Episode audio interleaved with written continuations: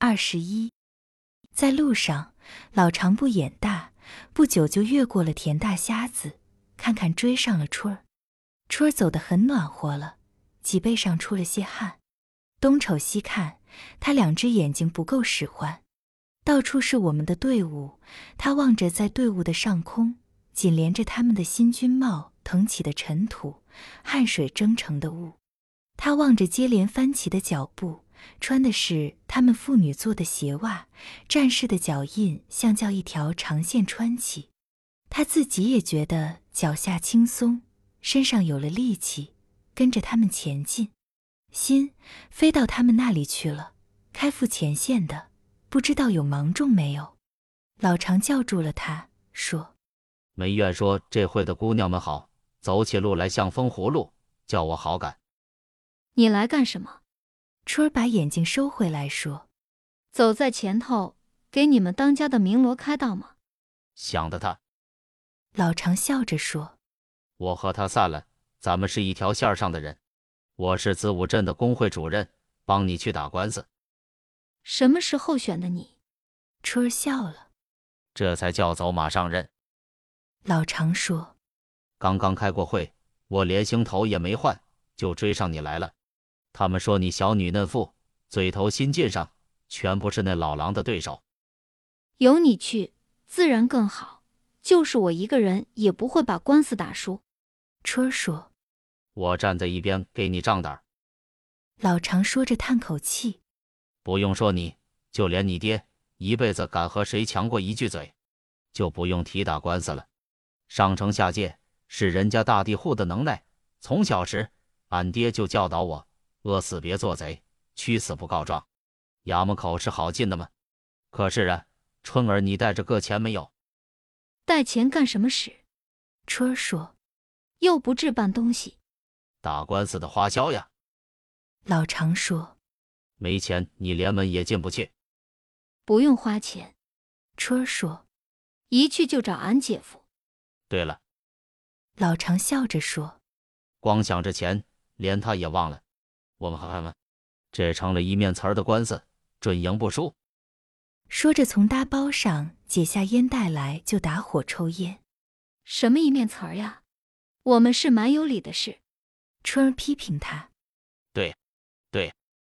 老常随口答应着，只顾低着头打火。他的火石那样老，周围的棱角全打光，简直成了小孩们弹的球。他用两个粗大鼓胀的手指头捏着，用破火镰拍拍的凿着，看不见一丝火星。他转动着火石，耐心的打着，一边和春儿说着话。走了十几里路，过了好几个村庄，他的火还没有打着。到了西城门口，他才把火石收起来，把装好的一袋烟又倒回破荷包里，这就算过了烟瘾。春儿先到的动员会，动员会的人说，高支队长正在给军队讲话。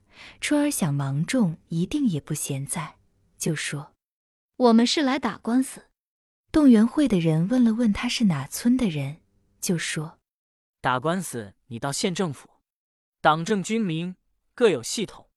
县政指导员是你们老乡，又是个妇女同志，她叫李佩忠。”春儿出来和老常一说，老常一咧嘴：“那怎么行？她是大瞎子的儿媳，还有不向着公公，反向着我们的道理。我看这一趟白来了。既是来了，就得试试，空手回去不显着我们草鸡。”春儿说：“什么儿媳妇公公，是人就得说真理。他既是干部，吃着人民的小米，难道还能往歪里断？”他一路打听着往县政府来，穿过一条小胡同，到了跑马场，再往北一拐，就看见县政府的大堂了。县政府门前也是一片破砖乱瓦，从国民党官员仓皇难逃，还没有人收拾过。人民自卫军成立以后，忙的是动员会和团体的事，政权是新近才建立。上级委任了李佩忠当县政指导员。他觉得动员会的事刚刚有了些头绪，自己也熟练了，又叫他做这个开天辟地的差事，很闹了几天情绪。上级说：“革命的基本问题就是政权。”又说：“为了妇女参政，我们斗争多少年，今天怎么能说不干？再说，县政指导员就等于县长，妇女当县长，不用说，在历史上没有，就在根据地，李同志也是头一份呀。”他才笑着答应说：“干一干试试，不行再要求调动。”昨天才搬到这个大空院里来，他喜欢干净，把自己住的房子上上下下扫了又扫。县政府有一个老差人，看见他亲自动手，赶紧跑了来说：“快放下笤帚，让我来扫。你这样做叫老百姓看见，有失官体。”李佩忠笑了笑，他在院里转了转，看见门台上有一盆冬天结红果的花。日久没人照顾，干冻的半死。他捧了进来，放在向阳的窗台上，叫老差人弄些水来浇了浇。老差人说：“看你这样雅静，就是大家主出身。你当家的原先不过是一个区长，现在你倒当了县长，真是妇女提高。”李佩忠皱了皱眉说：“你去找一张大红纸，再拿笔墨来。”老差人说。我一看你就是个文墨人，听说咱们的支队长也不过是个拿锄把的出身，全县的干部就数你程度高。快去拿吧。李佩忠说。老差人说：“那得你批条子到庶务科去领。”什么庶务科呀？李佩忠跺着脚说：“你看不见就我一个人，你先到动员会去借。”等到老差人把笔墨纸张拿来。已经正晌午了，天气很暖和。老差人替女县长研墨铺纸，李佩忠在房子里来回的走。他那嫩白的脸上泛起一层红的颜色，站立在窗前，阳光照着他的早已成熟的胸脯。曾经有婚姻的痛苦沾染了这青春的标志，现在丰满的胸怀要关心人间的一切，他要用革命的工作。充实自己的幻想和热情，他用带来的一把小剪修理花树的枯枝。他看见有一股嫩绿的浆液在表皮里流露，细心培养。他想等不到春天，它就会发芽。他弯着身子，在一张红纸上写了“人民政府”四个楷体大字。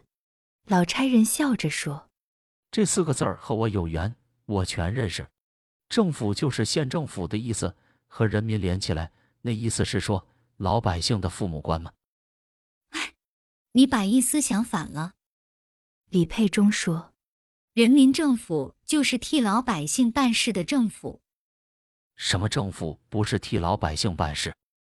老差人说：“不替老百姓办事，发谁的财啊？”分别就在这上面。李佩忠把红纸拉到阳光下面晒着。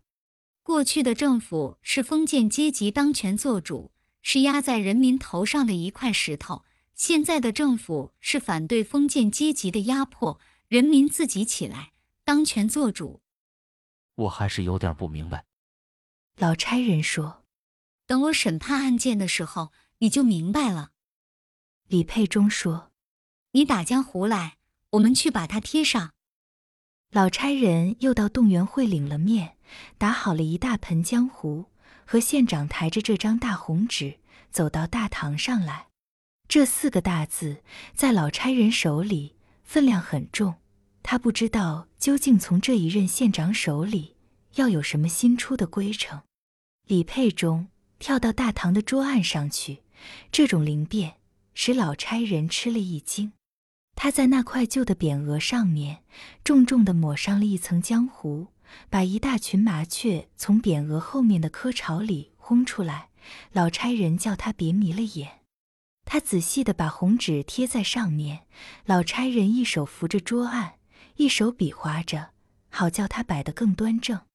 贴好了，李佩忠站在桌案上，端详着他写的这四个大字，心里一时激动。眼眶充满了热泪，这是神圣的理想。鲜红的匾额映照的大堂明亮，一直照过跑马场，照到野外去。在那里，高庆山正给四千个战士讲话，口号声不断的传来。走在街道上的人一眼就可以看见这四个字。这四个字实现了多少年多少人的斗争的愿望。为了这个愿望，他们前后的献出了青春的生命，亲人为他们曾经把眼泪流干。